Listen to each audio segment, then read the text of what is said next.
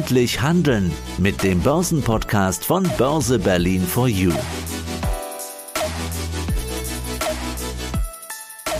Ich bin Andi Groß vom Börsenradio und mein heutiger Gast ist Robert Halver. Er ist Leiter der Kapitalmarktanalyse bei der Bader Bank.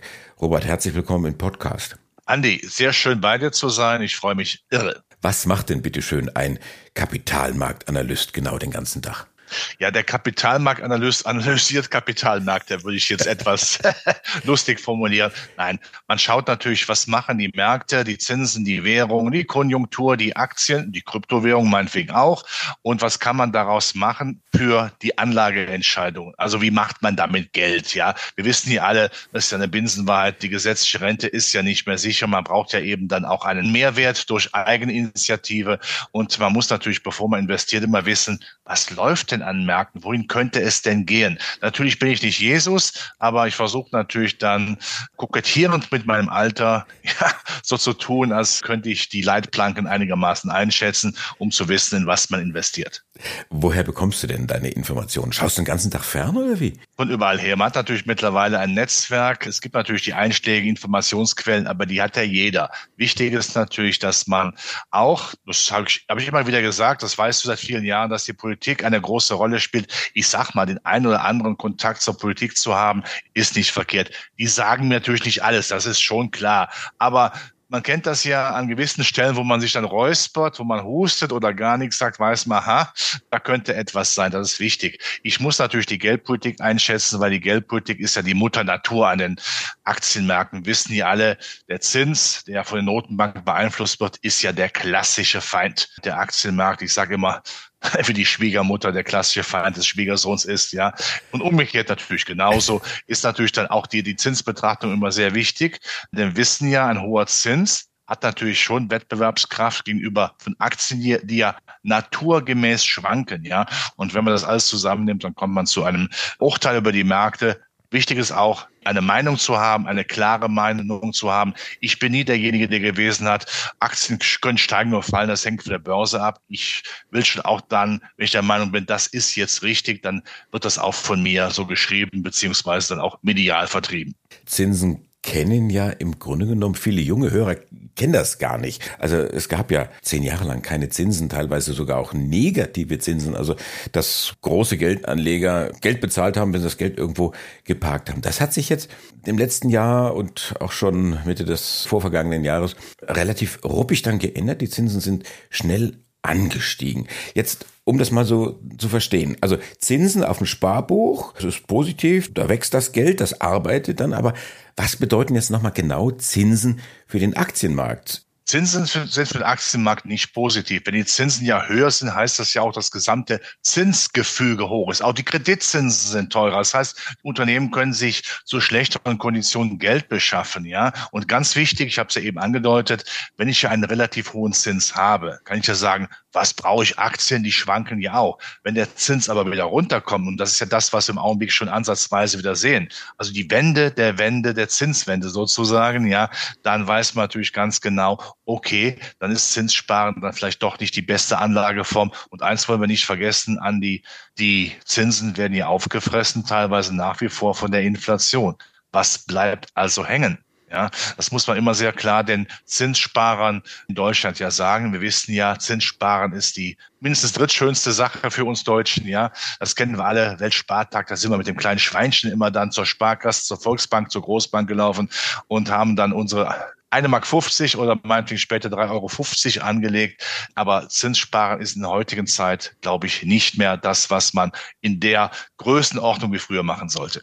Also Zinsen sind schlecht für Aktien. Für welche Anlageklassen sind sie denn dann gut? Für Zinsen an sich sind sie gut. Das heißt, wenn der Zins hoch ist, dann könnte man ja geneigt sein zu sagen, oh, dann gehe ich doch bitte in Geldmarktpapiere rein, dann kriege ich doch im Augenblick einen relativ hohen Zins, zumindest bezogen auf das, was du eben auch selbst gesagt hast, Negativzinsen, ja, ja, Strafzins, Verwaltungsentgelt hat man das beschönigend dann irgendwann genannt, das würde man seine Kinder in die Kindertagesstätte bringen, aber das ist ja jetzt vorbei. Aber Zinsen sind an sich natürlich klassische Anlageform, wenn man einem Geld leiht, also wenn ich meinetwegen dem Staat Geld leihe und bereit bin, seine Staatsanleihen zu kaufen, wenn ich der Bank, der Volksbank Sparkasse Geld gebe, die mit dem Geld arbeiten kann, dann gibt es mir dafür ja einen Zins, weil ich ja in dem Augenblick auf die Verfügbarkeit übers Geld verzichte. Aber noch einmal, und das wiederhole ich immer wieder gerne, ziehen wir bitte immer vom Zins die Inflation ab und dann sieht es mau aus. Wenn jetzt die Frage kommt, und sie kommt, die Zinsen sind ja eingeführt worden von den Zentralbanken, um eben die Inflation zu bekämpfen. Also das jetzt einem Einsteiger zu erklären, das ist eine Steilvorlage für dich, Robert. Ja, wenn die Zinsen steigen, klar, nimmt man weniger Kredite auf, ist das schlecht für die Wirtschaft, weil man weniger investiert. Der einfache Autokauf, meinetwegen die Waschmaschine auf Pump zu kaufen, wird teurer. Überlegt man sich zweimal, ob man das tut. Und wenn das der Fall ist, dann sieht man ja, die Nachfrage insgesamt ist nicht mehr so hoch. Dann sinken die Preise, weil natürlich die Verkäufer, die Unternehmen ihre Ware trotzdem verkaufen wollen. Das wird also gemacht, um die Inflation zu bekämpfen. Das haben wir jetzt gesehen. Du hast gesagt, wir haben ja in Windeseile dramatische Zinserhöhungen gehabt, auch gerade in Deutschland oder im europäischen Raum, ja, um die Inflation zu bekämpfen. Und jetzt kommt sie tatsächlich auch runter. Und das heißt natürlich dann für mich, wenn die Inflation geht, kommt die Zinssenkungsfantasie. Aber doch mal, die Notenbanken, die machen ja offensichtlich die Zinsen, wenn ich das richtig verstanden habe. Also die legen die einfach fest, ist das so? Einfach? Ja, ja, das ist quasi die absolute Herrschaft der Notenbanken, die sagen, wir setzen die, die kurzfristigen Zinsen, zu denen sich Banken Geld leihen, um damit zum Beispiel die Wirtschaft anzukurbeln, um dir oder mir einen Kredit zu geben, wenn wir irgendwas kaufen, ist ja geil, was ein Auto meinetwegen, ja. Das machen sie ganz eigenständig, also rauf und runter. Ist die Frage, was ist denn mit den Zinsen, die etwas länger laufen? Nehmen wir eine Baufinanzierung zum Beispiel, ja, die läuft ja teilweise 30 Jahre. Da sind sie zwar nicht so intensiv mit dabei, aber Sie können natürlich durch Käufe von Zinspapieren oder Verkäufe von Zinspapieren da auch den Zins natürlich dann streuen. Das heißt, sie sind eigentlich am Drücker. Die Notenbanken sind für das Wohl und Wehe einer Konjunktur schon massiv verantwortlich und damit auch für das Wohl und Wehe von Anlegern. Die Immobilienbranche, also Häuser bauen, Wohnungen bauen, kaufen, verkaufen, die soll besonders gelitten haben unter diesem Zinskonstrukt, wo wir gerade gelernt haben, die Notenbanken können das nach mehr oder weniger gut Dünken festlegen. Ist das tatsächlich so, dass die Immobilienbranche besonders gelitten hat und warum? Ja klar, ja klar. Überlegt man, man hat ja noch vor zweieinhalb Jahren einen Zins, einen Bauzins für zehnjährige Baufinanzierung unter einem Prozent bekommen. Das war deutlich unter der Inflationsrate. Jetzt sind wir bei vier Prozent. Jetzt mehr als eine Vervierfachung teilweise, ja. Das tut dann schon weh. Man braucht ja nur mal zu rechnen, wenn man heute eine Wohnung kauft. Ich meine, unter 500.000 wird es ja schwierig. Ja, wenn man also die größeren Städte nimmt, ja, rechnet man ein Prozent darauf Zins und vier Prozent. Ist ein Unterschied. Ne? Ob du 5.000 oder 20.000 Euro Zinsen im Jahr zahlst und das bremst natürlich dann auch schon ja die Gelüste, sage ich mal, gerade von jüngeren Menschen, sich Wohnimmobilien zu kaufen. Es ist einfach sehr teuer geworden hat die Immobilienbranche natürlich das Nachsehen und sagt, oh, was machen wir, machen wir denn jetzt, wenn die Wohnungen nicht mehr verkauft werden? Wir sehen ja fast täglich, dass die Bauunternehmen pleite gehen, ja, weil einfach die Nachfrage massiv eingebrochen ist. Die Sicherheit, wie kann ich mir das überhaupt noch leisten? Da kommen natürlich auch die politischen Dinge noch dazu. Ich sag mal so gewisse politische Schelmereien in Berlin, um es mal so auszudrücken. Ich könnte mich auch herzhafter ausdrücken, aber man kennt mich ja als diplomatischen Vertreter, vor allen Dingen. Ja, dann ist natürlich das Interesse an Wohnimmobilien ja dramatisch eingebrochen, weil man gar nicht weiß, wohin die Reise geht. Und das für die Immobilienbranche, die Unternehmen noch einmal extrem hart. Jetzt lass noch mal deinen diplomatischen Charme spielen, wenn du dir das Jahr, das Finanzjahr, Aktienjahr 2023 anschaust. Es war ja relativ gut gestartet und alle haben Hurra geschrien. Über den Sommer wurde es relativ ruhig, da hat, glaube ich, keiner mehr Hurra geschrien. Da haben sie äh, geguckt, mein Gott, bricht jetzt alles in sich zusammen. Und jetzt zum Jahresende markieren wir fast täglich, ja fast stündlich frische Allzeithochs. Also kein leichtes Jahr, aber ein gutes Jahr, vielleicht sogar ein außergewöhnlich gutes Jahr am Ende. Ja, ein gutes Jahr. Ich erinnere mich an gewisse Interviews auch Ende des letzten Jahres im Ausblick für 2023.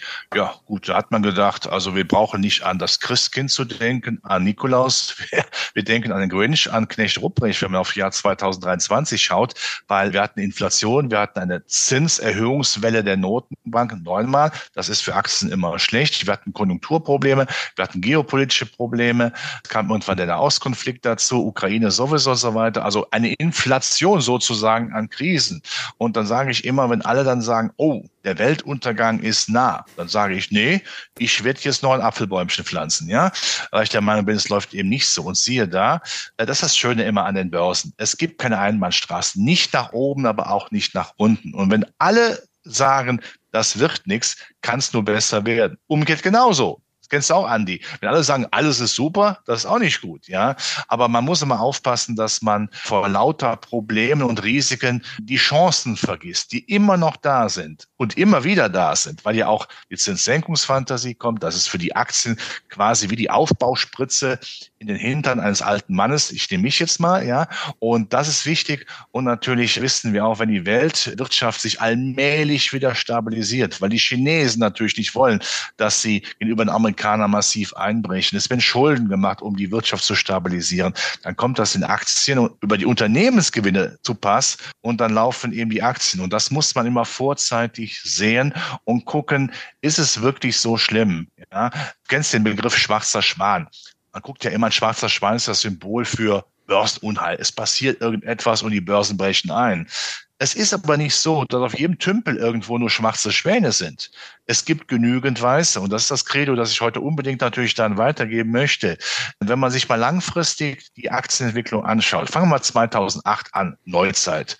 Du kennst das, Finanzkrise, wir hatten eine Inflation an Krisen. Finanzkrise, Schuldenkrise, Eurokrise, Bankenkrise, wir hatten den Ukraine-Krieg, wir hatten geopolitische Krisen, wir hatten Corona und trotzdem, du hast eben genannt, haben wir einen DAX, der im Augenblick am Allzeithoch ist. Also entweder kann man sagen, die Märkte sind alle gaga, alle bekloppt, ja, oder meine Meinung, der Markt hat immer recht.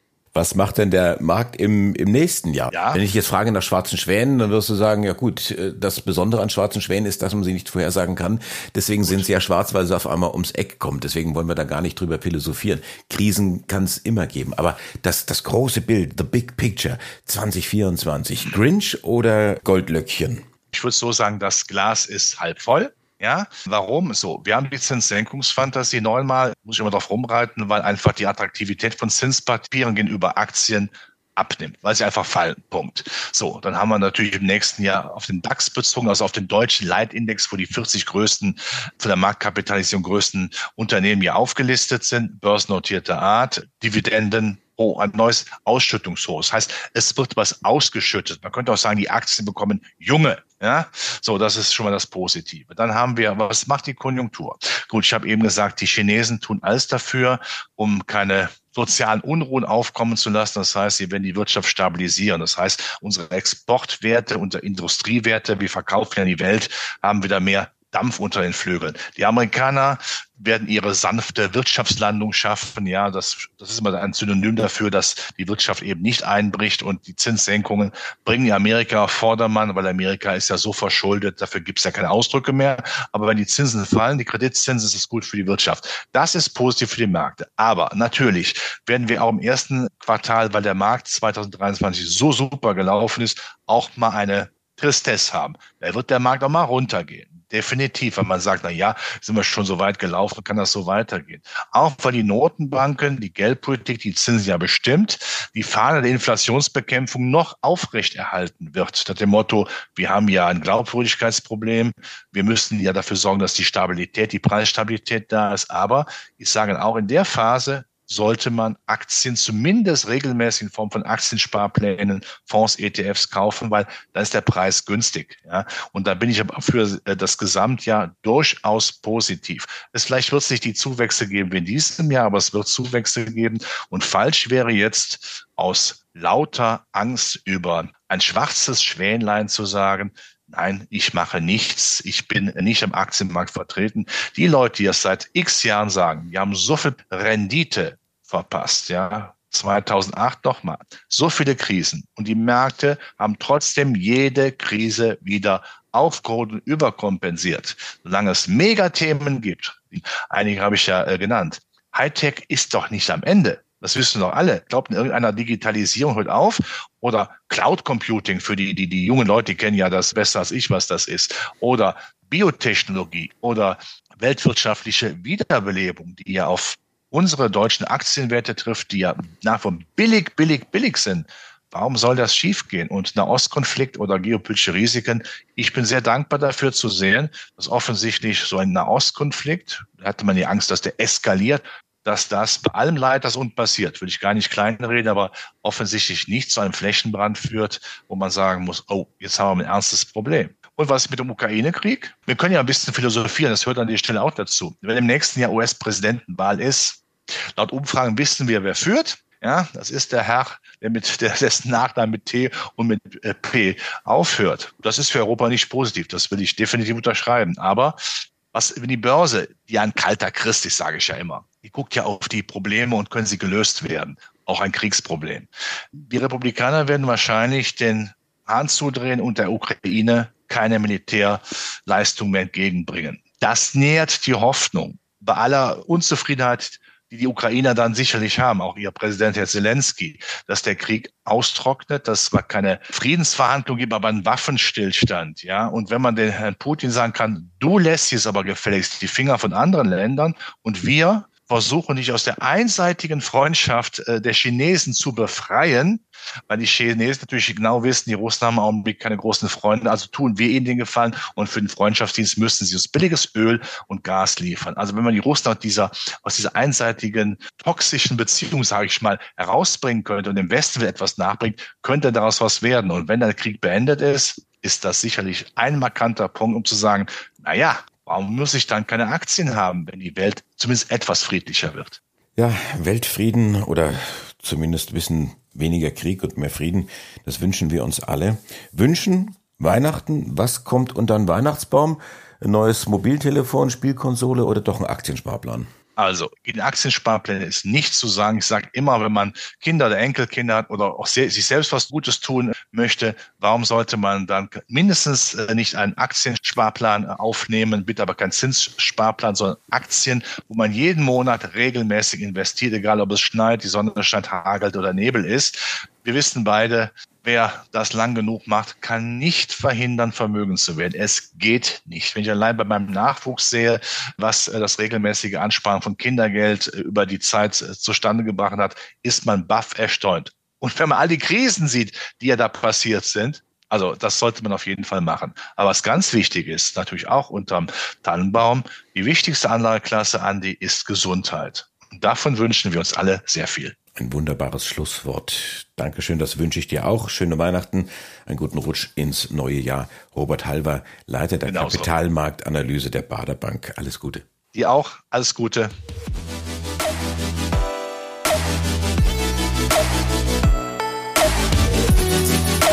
Das war der Börse Berlin for You Podcast.